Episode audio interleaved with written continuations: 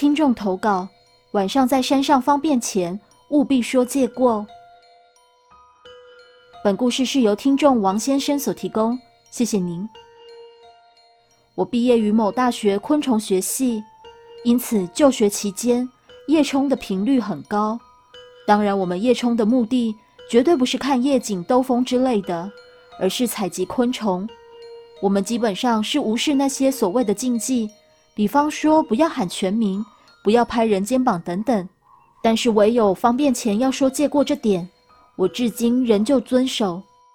在我大一的时候，一次几个同学结伴骑着机车到古关采集。当我们到一座平坦的停车场时，我们就停好车开始采集。几分钟后，停车场突然传来“砰”一声。大家都吓了一跳，原来是同学 A 的机车倒了。本来机车没停好，倒掉只是稀松平常的事，但当我们靠过去时，却发现有些怪异。那就是同学 A 的机车是向右边倒下的。如果是脚架没架好，那么正常来讲，在平坦的地势要倒也是往左边倒。如果是风吹的，那是要多大的风才能吹倒一台机车？更何况当时我们完全没有感觉到强风，更惨的是油箱还被摔裂，汽油流得满地。简单来说，这台机车简直像被人从左边往右边重重推倒。发生了这种事，我们也只能叫道路救援，到最近的机车行修理。就在大家在机车行等待时，我突然灵光一闪，问同学 A。你刚才在山上有上厕所吗？同学 A 说：“有啊，而且刚上完，我的车就倒了。”于是我又问：“你该不会没说借过吧？”A 同学有些诧异：“嗯，什么借过？”我苦笑一下说：“啊。”好吧，关于这件事，你回去 Google 看看。同学 A 只是机车坏掉，破财消灾，但另一件发生在同学 B 身上的事却差点出人命。同学 B 是我的室友，当时我们都是研究生。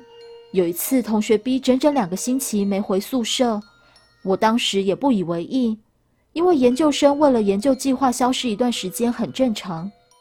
直到他拖着疲惫的身躯回到宿舍，我才问他：“所以这两个礼拜你是去哪里啊？”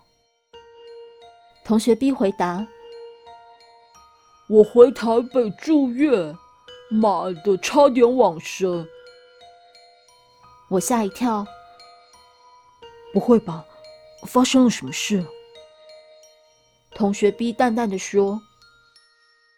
我感染了病源不明的病毒性肺炎，以后在山上上厕所一定要说借过。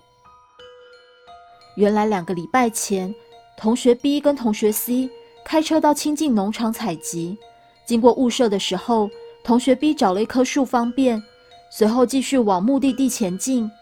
车子开着开着，经过一个上坡时，车子突然毫无预警的熄火，并且迅速的往后滑。同学 C 急忙踩刹车，把车停住后，由于担心 A 到东西，同学 C 拿着手电筒下车查看。当他检查到车子后方时，赫然发现车子距离一个墓碑只有短短半公尺。虽然感觉怪怪的，不过他们认为只是一个小意外，于是重新发动车子继续采集。回到宿舍后，同学 B 一开始也没有什么异状。直到三四天后，突然剧烈咳嗽，甚至咳出血来。此时，同学 B 才感觉大事不妙，急忙搭高铁赶回台北。当他回到台北家里，已经发高烧，烧得昏昏沉沉。家人把他送到医院时，他已经失去意识。除了在医院守候，同学 B 的母亲也到公庙里问事。庙方人员告诉他。你儿子就是在山上做了无礼的举动，才会得罪灵界的朋友。于是，只是母亲进行一些仪式，具体是什么仪式，B 同学没告诉我。总而言之，当母亲完成仪式时，同学 B 就恢复了意识，并在不久后脱离险境。所以整理的是雾社的还是清净的？我问。就是雾社的，跟亲近那个墓碑没有关系。不过车子熄火也是雾社那个造成的。同学 B 回答。我又问了当天有没有什么收获，答案是没有。我想这恐怕也是雾社那个搞的。后记：虽然已经过了十二年，今年年初我还是调侃同学 B：“ 你该不会就是传说中的新冠肺炎的零号病患吧？如果在野外方便，我一定会说借过。不过如果是在野外的厕所方便，我就不会说，因为厕所就是给人用的。”有好兄弟赖在那边，自己不让开，不是我的问题。故事说完了，